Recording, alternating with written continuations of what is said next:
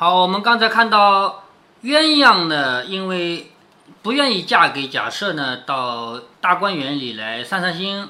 平儿呢，因为不方便出现在尴尬的场面，所以呢，王熙凤叫他去大观园散散心。这两个人碰面了，然后呢，袭人呢，本来就是大观园的人，是不是？所以他们三个人在一起聊天，正好这个时候，那个做嫂嫂的跑过来。这嫂嫂本来就不是什么好人，就希望借这个机会自己能够作威作福，然后挨了一顿骂，灰溜溜的就走了。鸳鸯气的还要骂平儿和袭人，劝了他一回，方才罢了。平儿因问袭人说：“你在那里藏着做什么？我们竟没看见你。”好，又回到刚才的话题了，是平儿和鸳鸯两个人聊聊天，聊聊天。后面石头后面有一个人说：“你们不知道我藏在这里是不是？”所以他们就问：“你藏在那里干什么？我们居然没看见你。”袭人说：“我因为往四姑娘房里瞧我们宝二爷去，谁知迟了一步，说是来家里了。我疑惑怎么不遇见呢？想要往林姑娘家去找，又遇见她的人也说没去，我就正疑惑的是出园子去了吧？可巧你从那里来了，我一闪你也没看见。后来他又来了，我就从树的后头走到三石子后头，却见你们两个说起话来，谁知你们四个眼睛没看到我。”什么意思？我是出来找宝玉的，这边找找没有，那边找找也没有。然后我看到你过来了，然后我又看到你过来了，你们两个过来了，我就躲在这个石头后面。你们四个眼睛都没看到我，哎，这个话刚说完，后面一个声音说：“你们六个眼睛没看到我，是吧？”是贾宝玉吗？哎，对，你怎么猜到贾宝玉的？因为刚才提起的。啊，提起的是吧？好，身后有一个声音说：“四个眼睛没看见你啊，你们六个眼睛没看到我呢。”三个人吓了一跳，回身一看，不是别个，正是宝玉走来。袭人先笑着说：“叫我好找啊，你从哪里来的？”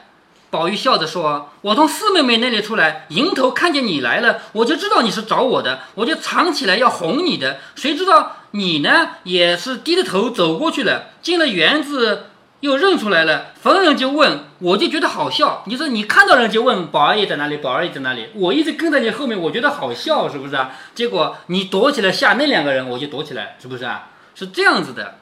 说我是躲在这里，本来等着吓你一跳的，后来看到你也在躲，我就知道你也肯定要哄人。我探头往前面一看，是他们两个，所以我就绕到你身后，你出去了，我就躲在你躲的地方了，知道吧？平儿笑着说。咱们再往后面找找，只怕还能找出两个人呢，是不是啊？好，螳螂捕蝉，这个你知道吗？螳螂捕蝉，黄雀在后。我感觉这都是黄雀在后。对啊，黄雀后面还有一个小孩拿着个皮 皮弓，是吧？然后小孩后面还有一个他老爸拿了个棍子，这个意思吧？他老爸后面呢？老爸还有他爷爷的吗？对，就这个意思啊。就是我们再去找找，说不定还能找两个人出来呢。宝玉笑着说：“这个再没了。”鸳鸯知道这个话被宝玉听了，只伏在石头上装睡。不会还有人八只眼睛都看不见吧？嗯，没有没有没有。鸳鸯为什么要趴在石头上假装睡着呢？为什么？因为刚才说的话都是围绕着她要不要嫁给别人做小老婆的事儿。这个事儿，她们三个姐妹说说还可以说给男的听见了，你知道吧？所以就害羞嘛，害羞就不好见人了，就趴在石头上去装睡去了。宝玉推她笑着说：“这石头上冷，咱们回房去睡好不好？”这个是冬天啊，秋冬天了，是不是啊？这个冷的天，你趴在石头上睡，那不冷吗？是不是？这回房去睡好不好？说的拉鸳，谁的房？这谁的房无所谓了，反正也不是他自己的床上，是不是？说的拉起鸳鸯来，又忙让平儿来家里吃茶，好，把平儿和鸳鸯都让到他的房子里去了。平儿和袭人都劝鸳鸯走，鸳鸯方立起身来，四个往怡红院来。宝玉将方才的话俱已听见。心中自然不快，只是默默地歪在床上，任他们三个在外间说笑。贾宝玉其实也是为鸳鸯担心的，但是贾宝玉不方便插手这个事儿，是吧？所以就只好。因为他是男人吗？哎，因为他，他是个主子，他是个男人，所以他几个身份他觉得不能够插手，他就只好在那闷闷不乐了。那边邢夫人因问凤姐儿鸳鸯的父母，凤姐儿说。他的爹的名字叫什么呢？叫金彩，还记得鸳鸯姓金吗？是吧？他的爹的名字叫金彩，两口子都在南京看房子，从不大上京。就是他的爸爸妈妈在南京那个地方看房子，从来不到京城里来。他哥哥叫金文祥，现在是老太太那边的买办。什么叫买办？呃，不知道。就负责采购东西的。就我们家需要桌子凳子，给你钱你去买，这叫买办，知道吗？鸳鸯的爹妈在南京看房子，鸳鸯的哥哥呢是老太太那边的买办，也就是贾母那边的买办。他嫂子呢也自然是老太太那边浆洗的头儿。什么？就是鸳鸯的嫂嫂是什么人呢？是老太太那边负责洗衣服的头头，知道吗？这洗衣服又不止一个人，他是总管。邢夫人便令人叫了他嫂子金文祥媳妇儿来，就是金文祥的老婆叫金文祥媳妇嘛，细细的说与他，金家媳妇儿自是喜欢高兴啊！我那个小姑子如果能够当了一个半个主子，那我不是跟着沾光吗？当然高兴了，是不是？兴兴头头的来找鸳鸯，指望着一说便妥，就是他以为一说就说。就成功了，谁知道被鸳鸯抢白了一顿，又被平儿和袭人说了几句，恼羞回来，便对邢夫人说：“不中用，他倒骂了我一场，就是没办法，没有没有，我被他骂了一场。因凤姐儿在旁，不敢提平儿。也就是说，本来他还要说还有两个人也骂我的，谁呢？平儿和袭人。但是王熙凤在现场的，他能说平儿坏话吗？对不对？他就不敢提平儿。他说袭人也帮着他骂我。”只是说了不知好歹的话，不回不得主子，什么意思？袭人他也骂我了，但是他骂的那个话太难听了，我不能在你的面前说，咱们都是文明人，那个脏话不能说，对不对？所以刚才已经说到了，他绝对不敢提平儿，因为现场就有王熙凤，说太太和老爷商议商议再买吧，什么意思啊？你们重新买一个算了，别打这个主意了。亮那个小蹄子也没有这么大的福，我们也没有这么大的造化。什么？就是你非要娶她做妾，谅她也没这么大的福分。邢夫人听了就说：“又与袭人什么相干？就这个事情怎么会有袭人的份儿，对不对啊？他们如何知道的？”又问：“还有谁在跟前？”金家媳妇说：“还有平姑娘。”好，刚才他不想提平儿，可是现在既然问起来还有谁，你总不能说没有人了吧？对不对？平儿啊，不是姑娘。哎，他说还有平姑娘。凤姐连忙说。我不该拿嘴巴子打他回来，我一出门他就逛去了。你看王熙凤这个时候突然之间就转变了，其实平儿是王熙凤叫他去的，是不是？嗯。但是现在赶紧说啊，他居然跑出去玩了，我去打他，让他回来。为什么？就是要洗脱嫌疑，千万要假装自己不知道，总不能说是我让他走的吧？我让他走，我你为什么让平儿走啊？自己的心里那点小九九就藏不住了，是不是啊？所以他说：“我不拿嘴巴子把他打回来呢，我一出门他就逛去了，回来连一个影儿也摸不着他，他必定是帮着说什么呢？”金家的说：“平姑娘没在跟前，远远的看着倒像是他。你看这个鸳鸯的嫂子，她只好这么说。她说我没看清是不是平儿，我就远远的看着像他。他为什么要改口呢？因为再说下去的话，平儿也要倒霉，又要算在他头上了。”因为平儿是逃出去玩的，被他说出来了。就比如说你逃学了，本来老师不知道，被我说了，老老师知道了，你不要恨我吗？是不是？所以他赶紧说，那个看着像他，也不真切，不过是我自己这么想的罢了。凤姐儿便命人去说，快打了他来，告诉他我来了，就是我回来了，叫他回来。太太也在这里，请他回来帮个忙。凤儿忙上来回说。林姑娘打发了人来，请了三四次，她才去了。奶奶一进门，我就叫她去的。你看，王熙凤手下的人个个都是撒谎的能手。什么？就是王熙凤。首先，王熙凤是撒谎，她说平儿怎么走了？给我去把她叫回来，是不是？她第一个撒谎吧。然后风儿赶紧接上来的话说什么？是林姑娘是林黛玉叫人来请了她三四次，她才去的。是不是瞎跑的？不是出去玩的，是被林黛玉叫走的，而是叫了几次才走的，是不是？而且呢，你二奶奶刚回来，我就派人去叫她了，这些都是谎话吧？是不是？明白吗？所以一个谎话，如果要把它说圆了，你得编很多个谎话来替它圆谎，是不是？因为现在不方便让邢夫人知道真相，所以几个人一起撒谎，而且他们事先没有串通好。只能说明什么？只能说明王熙凤身边的人个个都绝顶聪明，是不是？就撒谎撒的恰到好处嘛。他说，林姑娘还说，告诉你奶奶，我有烦她的事儿呢。凤姐听了才罢，故意说，嗯，不用了呀。凤姐听了就是故意说，天天烦她有些什么事儿，就是还假装不满意，说老是来烦她，有什么事儿嘛？是不是？假装不满意，其实这个事就到这儿为止就已经说圆了。邢夫人绝对不可能再怀疑平儿是王夫人，呃，是王熙凤叫她走的了，对不对？邢夫人无忌吃了饭回家，晚间告诉了贾赦，就是贾赦要娶个小老婆。嗯，王熙凤是要叫平儿走的，为什么他不能让邢夫人知道？因为心里那点小九九嘛，他叫平儿走的原因是，他知道邢夫人这个事搞不定，搞不成，我们要躲一躲，是不是啊？嗯那这个事情还能让王呃邢夫人知道吗？是不是？好，这里邢夫人没办法了，老公叫她去把这件事办成，结果她又办不成，所以她回去以后晚间告诉了贾赦。贾赦想了一想，即刻叫贾琏来说，好，贾赦要逼鸳鸯做他的小老婆了。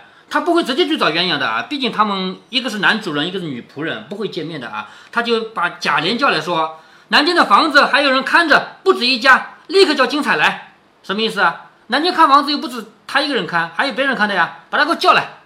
叫来的话，那就给他施压力了。你毕竟是我家的仆人，我要还娶有几个月吧。啊，呃，就几个月就几个月呗，有什么了不起的？是不是？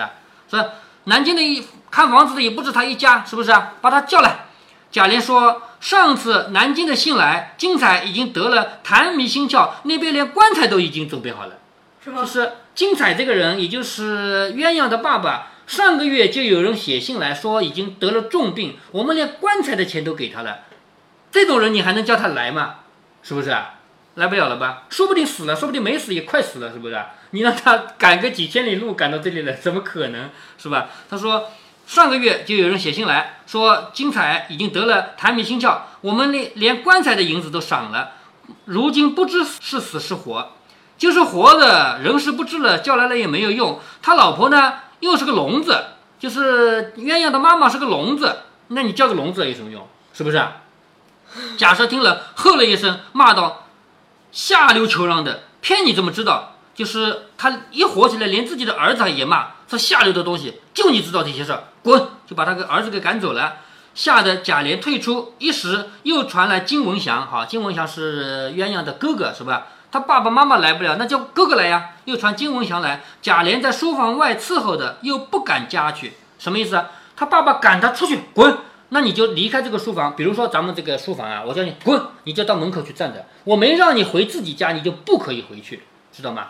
这个是那个时候相当严的规矩啊。他站在门口，又不肯走，又不敢再进来见他的父亲，只听得一时一时。金文祥来了，小妖儿们直入二门去了，隔着五六顿饭的功夫才出来去了。贾琏暂且不敢打听，隔了一会儿又打听贾赦睡了，方才过来。就是站在那儿站了好久好久。咦，老爸睡着了，那肯定没有事了，对不对？那我就走吧。至晚间，凤姐告诉他，他才明白。也就是说，贾琏根本就不知道发生了什么事，叫他去喊金彩。他说金彩都快死了，要么已经死了，要么快死了。那个时候通讯不发达嘛，像咱们现在打个电话，是不是？那时候写封信也要半个月的，也不知道他怎么样了，是吧？说根本就不知道怎么事情被挨白白挨了一顿骂，其实是晚上跟王熙凤说了才知道，原来这么回事啊。好，下面又要说鸳鸯了啊。鸳鸯一夜没睡，到了第二天，他哥哥回贾母去接他回去逛逛，贾母答应了。你看啊，鸳鸯的哥哥跟贾母说，我要把妹妹接回去逛逛，那肯定是接到家里去说，对不对？那为什么他哥哥要插手这个事儿呢？因为贾赦肯定把他哥哥叫过来骂了一顿嘛。前面不是提到贾赦把金文祥叫过来，叫过来干嘛的没提，是不是？一定骂了一顿。你说金文祥好好的一个仆人被主子这样骂，他受得了吗？他只能去把这个事儿做成啊，是不是啊？所以从这里就可以看到这个贾赦多么霸道，他利用自己的权力和势力，他想逼人家做小老婆就得逼成，就这么一个人，是吧？所以他的哥哥去回贾母，要把鸳鸯接回家逛逛，贾母答应了，命他出去。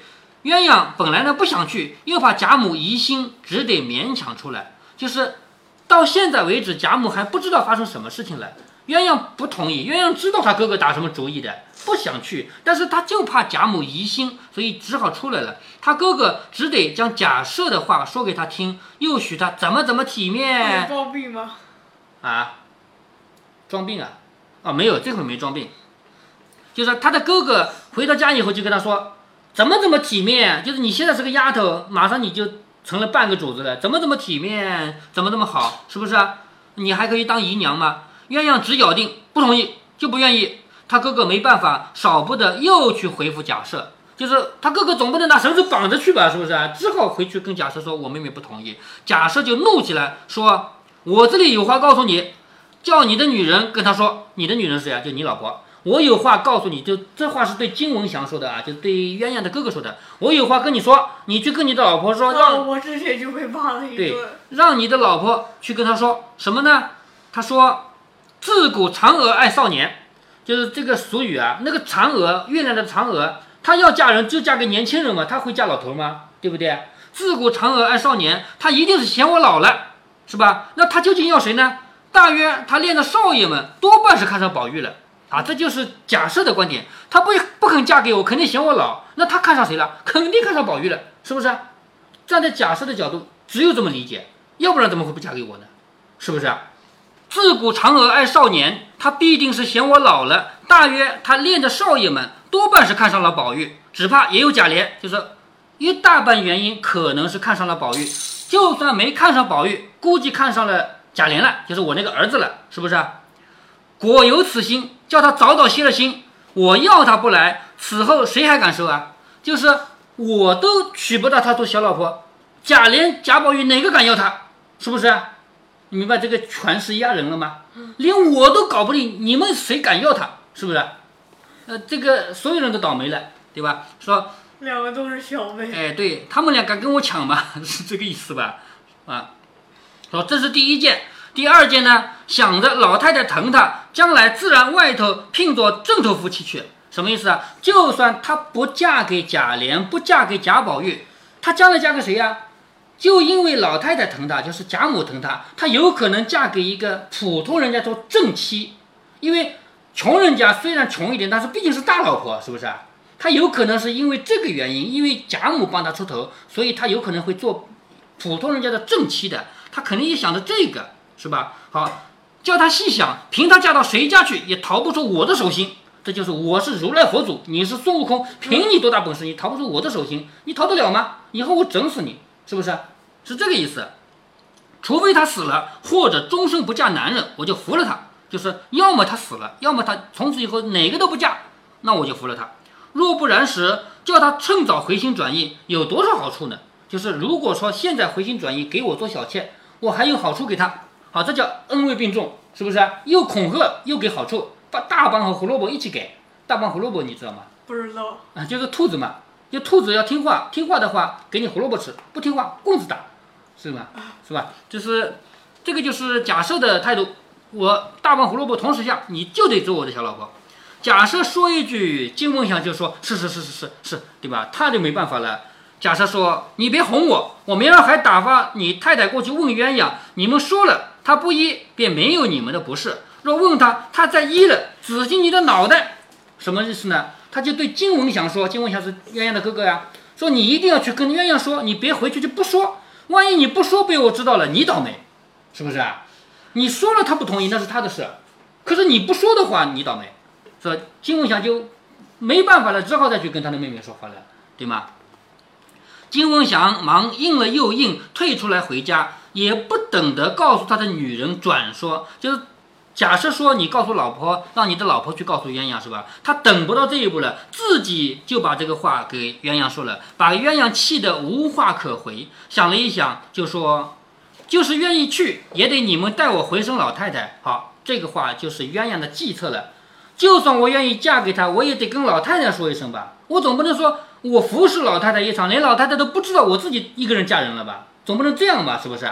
好，接下来他就要利用这个机会到老太太面前去当场把这个事揭穿。揭穿就是表明心，我绝对不嫁，并且把所有的事情要摊到台面上来了，知道吧？他说。就是愿意去，也须得你们带我回生老太太去。他的哥嫂听了，以为他回心转意了。诶，是啊，你是要跟老太太说一声再嫁人的，是不是啊？都喜之不胜，很高兴啊。他嫂子即刻带着他来见贾母，高兴的不得了，赶紧来来来来见贾母，把这个事给办成了，是不是？结果呢，到了老太太面前，这个事就捅出来，就下面的事情就闹大了啊。